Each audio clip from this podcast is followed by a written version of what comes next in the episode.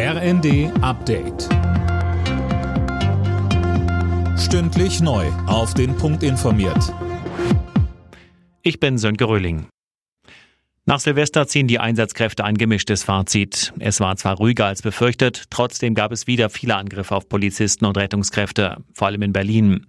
Der regierende Bürgermeister Kai Wegner sieht deshalb keinen Grund, Entwarnung zu geben. Übergriffe auf Feuerwehrleute, auf Polizeikräfte, das sind auch immer Angriffe gegen unseren Staat, gegen unsere Art des Zusammenlebens. Und hier werden wir weiter dran arbeiten müssen. Er sieht jetzt die Justiz gefordert, die müsste das Strafmaß ausschöpfen, so Wegner. Die Täter müssten die Strafen zu spüren bekommen. Nach den Festnahmen rund um mutmaßliche Anschlagspläne am Kölner Dom sind drei Verdächtige wieder auf freiem Fuß. Das hat ein Richter am Abend angeordnet, Lukas Auer. Ja, wie es heißt, konnte die Polizei offenbar nicht ausreichend Beweise dafür vorlegen, dass von den drei Männern eine unmittelbare Gefahr für die öffentliche Sicherheit ausgeht.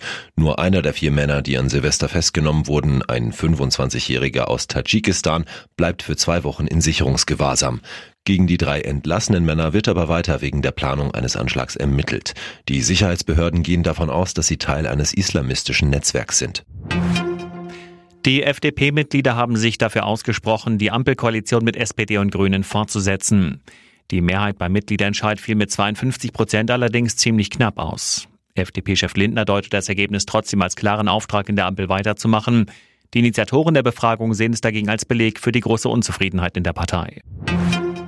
Nach der leichten Entspannung über den Jahreswechsel droht in den Hochwassergebieten im Nordwesten Deutschlands wieder eine Verschärfung der Lage.